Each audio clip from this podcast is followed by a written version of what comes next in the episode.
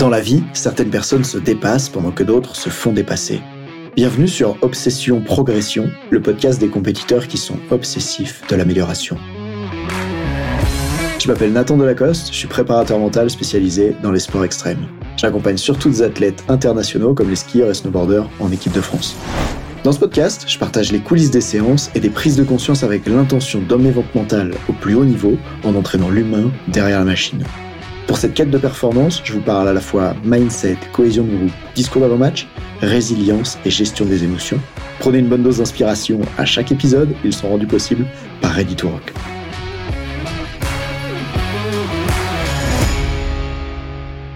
À quel point tu es 100% sûr que tu vas y arriver?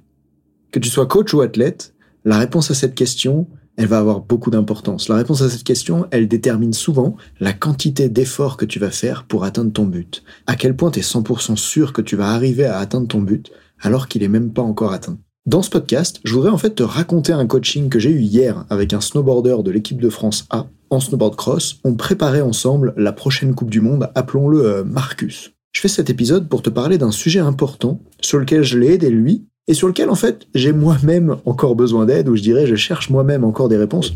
Donc ce podcast c'est pas vraiment une leçon. Alors à la fois évidemment j'ai envie de te transmettre des choses, que ça t'apporte de la valeur et que comme lui tu repartes avec vraiment quelque chose d'intéressant. Et en même temps je suis là pour te dire que c'est aussi un endroit où moi je cherche à progresser.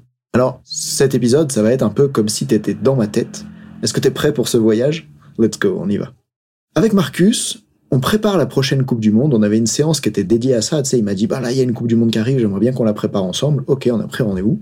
Et je, lui dis, euh, que se passe-t-il, tu vois? Il me dit, ah ben là, à la prochaine compète, euh, j'ai envie de me sentir bien dans le border. Et, je creuse un peu avec lui, et, quand je lui demande, mais à quoi tu sauras que tu te sens bien dans le border? Parce que ça avait l'air tellement important pour lui de savoir qu'il est bien dans ce border. Il me dit, euh, ben ça sera en bas de la première manche, selon ce que les coachs me disent. Et là, moi, dans ma tête, boum, il y a comme une lumière qui s'allume. Tu sais, si t'es entraîneur, normalement, tu, dois commencer à développer à l'intérieur de toi un radar à bullshit. C'est comme quand tu veux inviter une fille à boire un verre et qu'elle te dit ouais, je te tiens au courant. Tu dois comprendre qu'elle te tiendra pas forcément au courant, tu vois. Et ben quand tu fais un entretien individuel avec un athlète, il y a ces moments dans l'entretien où tu dis ah, il y a une lumière qui s'allume, hmm, ça ça peut être un sujet intéressant à creuser. Et c'est ce qui s'est passé avec Marcus à ce moment-là pour moi dans l'entretien. Alors pour t'en dire plus, ce qui est intéressant avec Marcus, c'est qu'il me dit je veux me sentir bien dans le border, et que le fait qu'il se sente bien dépend de quelque chose d'extérieur, c'est les retours du coach. Et avant de l'aider à se rendre compte qu'en fait, si les retours du coach étaient différents, alors il se sentirait différemment, je lui demande mais qu'est-ce que ça va changer pour toi si tu te sens bien dans ce border? Et là il me dit ah ben si je me sens bien, j'ai plus de certitude et du coup euh, quand je retourne au départ, euh, ça va beaucoup mieux. Puisqu'en fait, si je t'explique un peu le snowboard cross, au début, ils ont des runs d'entraînement. Donc, tu vois, par exemple, la première journée, ils vont découvrir le parcours, ils vont s'entraîner à être le meilleur possible dessus. Tu sais, c'est ces parcours dans lesquels, au début, ils descendent tout seuls pour faire un chrono, mais après, ils vont faire des runs à 4. Et le but, c'est d'être le premier en bas. Il va faire ça. Et il a besoin, pour envoyer, de se sentir bien, d'avoir de la certitude dans le fait qu'il est bon. Et justement, il me dit que selon si les coachs lui disent faut que tu te bouges le cul ou euh, génial, t'étais très juste techniquement, eh bien pour lui, ça va changer comment il se sent. Et je l'aide à ce moment-là de la séance à voir qu'en fait, la suite de sa journée va être influencée pas juste par son niveau de ride, est-ce qu'il est bon factuellement ou pas dans le border, mais aussi par comment il a perçu les feedbacks du coach. À tel point que il imagine une situation dans laquelle, à la fin de la première manche, il passerait même pas à la radio, il remonterait directement sur le télésiège pour aller en haut de la manche et faire en sorte comme ça de pas avoir les retours du coach. Parce qu'il s'aperçoit que ça serait mieux pour lui de pas avoir de retour que d'avoir un retour qui lui dit faut que tu te bouges le cul, dans lequel ça le met dans un état interne ensuite qui va limiter ses perfs. Mais c'est pas du tout ça le takeaway que je veux que tu prennes de cet épisode, c'est encore beaucoup plus profond que ça. Là, on est juste au début quand on enlève un peu quelques couches de l'oignon et qu'on s'aperçoit qu'il y a un problème chez lui de perception. En fait, en border cross, t'as un problème. Dans les sports extrêmes, faut envoyer. Et pour être capable d'envoyer, t'as besoin d'un certain niveau de certitude. Et après tout, on la retrouve aussi parfois dans les sports d'endurance. Je me souviens par exemple à l'époque où je faisais du 1500 mètres sur piste, ben pour commencer à faire ta course, à l'époque c'était 18 km heure mon rythme, ben il fallait être certain que tu vas pouvoir tenir les 18 km heure sur les 1500 mètres ou sur les 3000 mètres, sinon tu commences pas à ce rythme-là. Et dans le border cross, pour envoyer ce qu'il a besoin d'envoyer, prendre les risques qu'il a besoin de prendre, il a besoin d'un niveau de certitude élevé en sa capacité à accomplir les choses. Pour te dire à quel point la certitude va influencer comment il se comporte, et même la force qu'il est capable de mettre dans ses mouvements dans le border, j'ai envie de te raconter l'étude qu'a fait un chercheur que je connais personnellement. Ce chercheur, il s'est amusé à mettre des gens sur un vélo, il les a fait pédaler avec un masque à gaz, il les a fait pédaler, tout allait bien, et puis ils avaient le masque à gaz, et il leur dit, bon ben là, euh, je vais derrière dans le labo, et puis cette fois-ci, euh, je vais vous régler à euh, l'altitude du Mont Blanc, à plus de 4000 mètres. Et vous allez voir, à cette altitude-là, on manque beaucoup d'oxygène, ça devient difficile de pédaler. Donc il leur dit ça, il va dans la salle derrière modifier les bouteilles pour qu'ils reçoivent un niveau d'oxygène différent dans le masque, et il revient les voir. Et là, ce qu'il s'aperçoit, c'est qu'après quelques instants, les gens n'arrivent plus à pédaler, il y en a certains qui font des malaises. Et ce qui est très très drôle dans cette histoire, c'est qu'en fait, il a rien été modifié du tout derrière. Il n'a pas changé le taux d'oxygène, il a juste fait croire que c'est ce qu'il allait faire. Et comme les gens croyaient ça, ça a modifié physiologiquement comment ils se sentent. Donc imagine quand as un athlète qui est au plus haut niveau mondial, à qui on dit là t'es pas bien dans le border, de quelle manière ça l'influence quand il intègre la croyance que il va pas être à la hauteur? C'est pas juste on lui dit bah t'es pas bien techniquement, faut que tu changes ça. C'est que lui, dans son cerveau, à ce moment-là, se dit ah bah ça veut dire que je vais pas faire une bonne course, alors que mon objectif, c'est de gagner la course, c'est d'être le meilleur, c'est d'être un top athlète. Du coup, à ce moment-là de la séance, avec Marcus, je me suis rendu compte qu'il avait un gros problème de certitude. Alors je lui pose cette question, de quoi tu as besoin pour croire que c'est possible, Marcus, pour croire que c'est possible pour toi? De faire une grosse course, de faire un podium Il me dit, ben, pour l'instant, j'ai pas eu de résultat, j'ai pas gagné la Coupe du Monde encore. Donc je peux pas croire ça. C'est pas possible. Et là, c'est tout à l'heure je parlais du radar à bullshit là.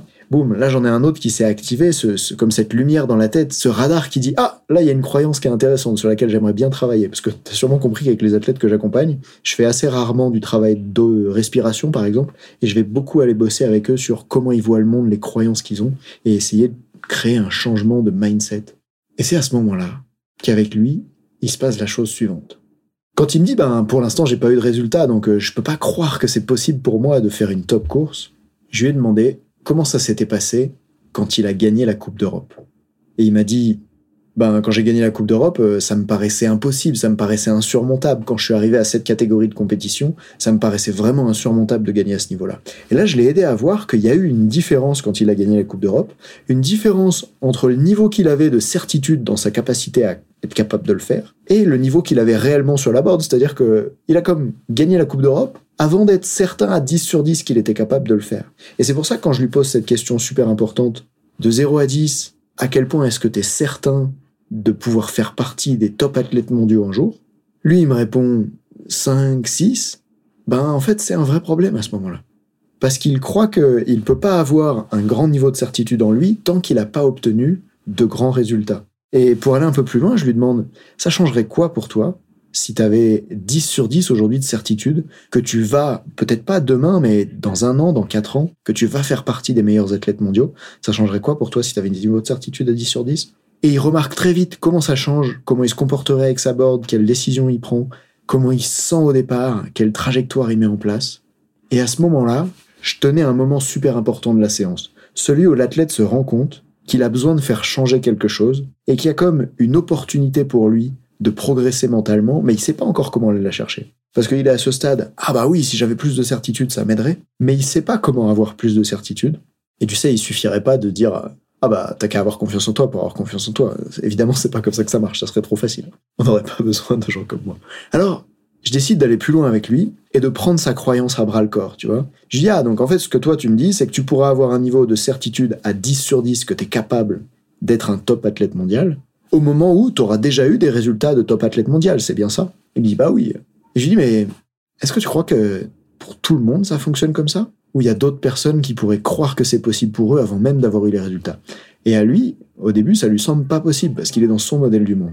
Et là, j'ai choisi d'utiliser un exemple qui pour moi est celui de la religion parce qu'il y a quelques semaines, j'ai vécu ça à la salle de CrossFit. J'ai rencontré euh, un, musulman avec qui j'aime beaucoup m'entraîner, qui vient me voir et qui me dit Nathan, tu crois en Dieu? Je dis bah non. Il dit mais quoi Mais comment ça? C'est pas possible. Et là, écoute bien la suite.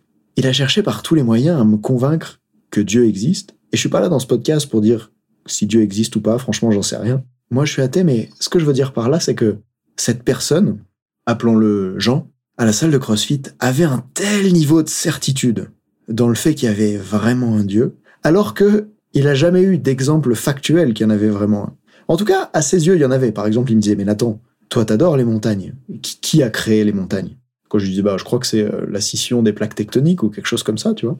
Lui, il revenait avec sa certitude énorme que c'est Dieu qui a fait ça. Il me dit, non, mais c'est pas possible. Regarde l'univers. Il faut bien quelqu'un pour créer quelque chose. Il me dit, quand tu fais une table, il faut bien que quelqu'un fasse la table. Bon, bah, l'univers, quelqu'un l'a fait. Et en fait, tu vois, même si il n'avait pas de preuves factuelles au sens où il est d'accord pour dire qu'il n'a jamais parlé à Dieu directement, il avait, et j'ai été impressionné du coup par, par cette personne, Jean, il avait une certitude immense à 10 sur 10 dans le fait que Dieu existe.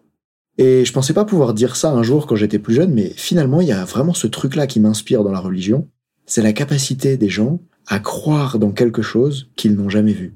Et cette capacité-là, elle est extrêmement utile pour la performance, et j'ai essayé de la transmettre à Marcus. Et quand je lui ai donné cet exemple déjà, boum, ça a fait un déclic dans le cerveau en mode ah ouais, je suis peut-être pas obligé de voir pour croire. D'ailleurs, certains diraient qu'il faut croire pour voir.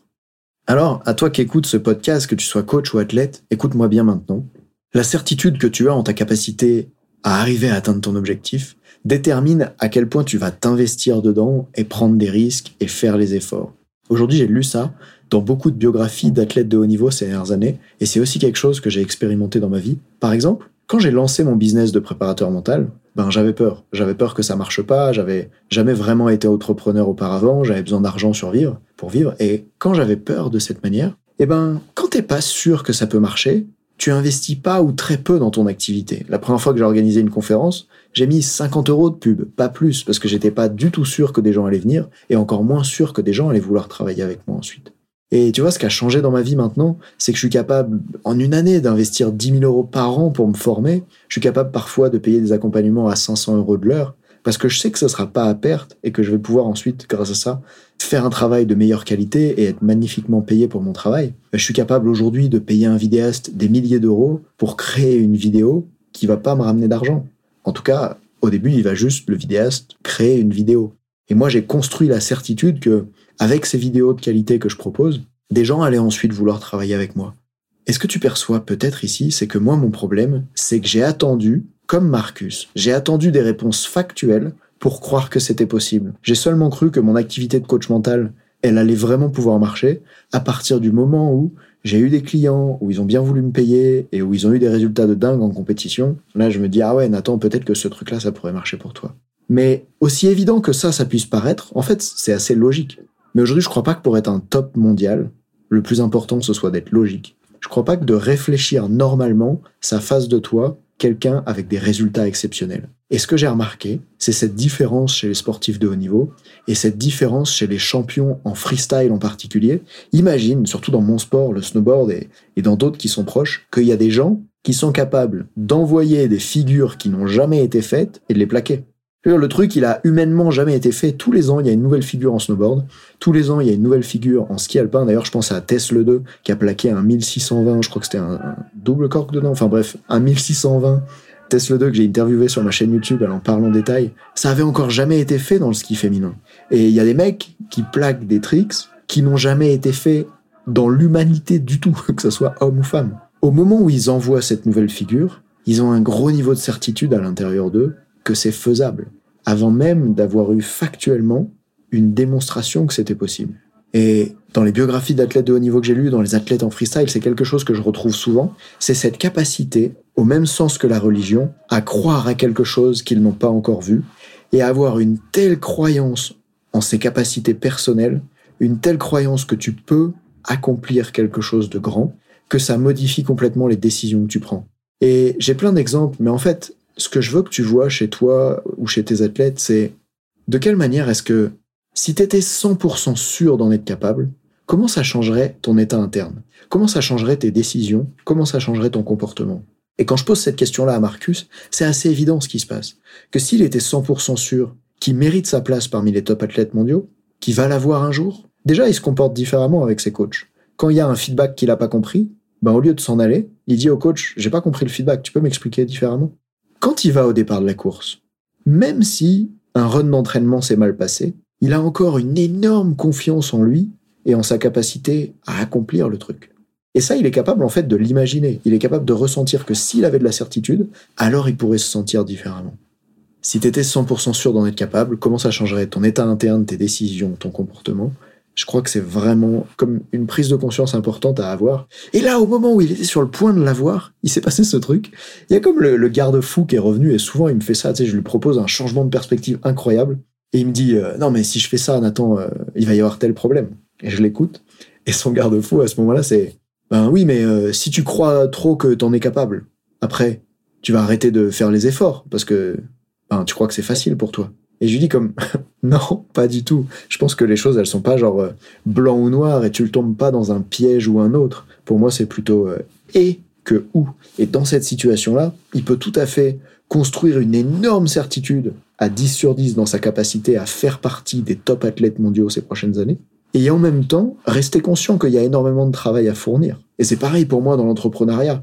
Genre, je sais que je vais faire partie des meilleurs préparateurs mentaux, ou en tout cas que les athlètes que j'accompagne vont avoir des résultats de dingue. Parce qu'en fait, il n'y a pas de compétition entre préparateurs mentaux, donc ce serait un peu débile de dire de faire partie des meilleurs coachs mentaux, alors que contrairement au tennis, tu peux pas gagner un match de préparateurs mentaux. Mais par contre, je sais que je peux accompagner et je vais pouvoir accompagner des athlètes de très très haut niveau et obtenir des résultats avec eux. Et le fait que je crois ça, ça influence qu'est-ce que je mets en place. Mais c'est pas parce que je crois que je vais être capable de le faire que je me repose sur mes lauriers, que j'arrête de me former, que j'arrête de me faire superviser, que j'arrête de me remettre en question. Et même un podcast comme celui-ci, tu vois, il me permet genre de travailler mes idées, de les affiner et d'aller encore un peu plus loin que la séance d'hier.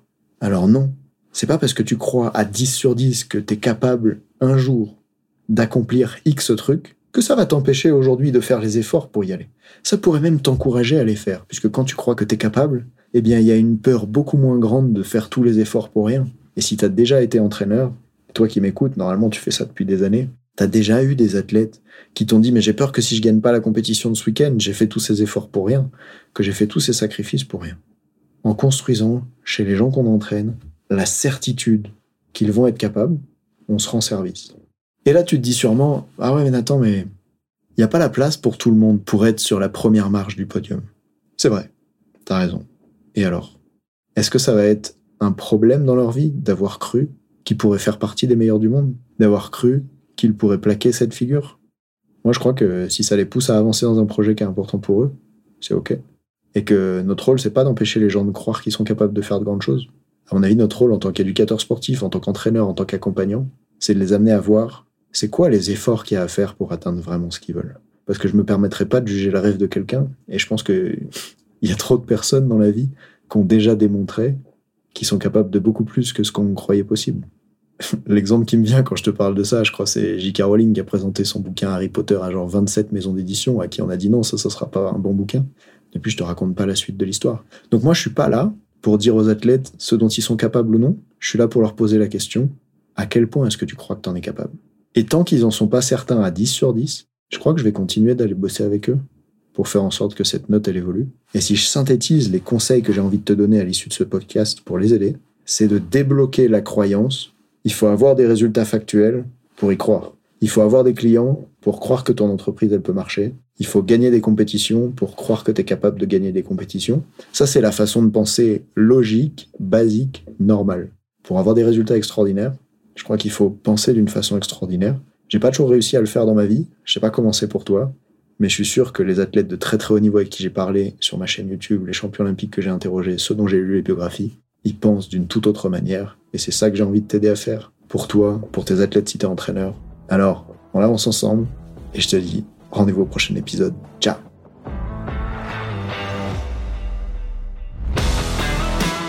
On dit souvent que le mental, c'est 70% de la performance à haut niveau. Pourtant, rares sont ceux qui l'entraînent au moins 10% du temps. En écoutant jusqu'ici, t'as donné à la dimension mentale un peu plus de la place qu'elle mérite chaque semaine. Bien joué. Ma mission audacieuse, c'est d'aider le monde du sport à se transformer en profondeur et je veux faire en sorte que plus aucun coach ne passe à côté de la psychologie de ses athlètes. C'est pour accomplir ça que je crée une tonne de vidéos sur YouTube et des épisodes comme celui que tu viens d'écouter. Alors, je vais pas te demander d'inscrire de force tes amis au podcast et en même temps, si tu peux en parler à quelqu'un qui va l'adorer, quelqu'un à qui ça serait utile, ta recommandation elle signifie beaucoup pour moi.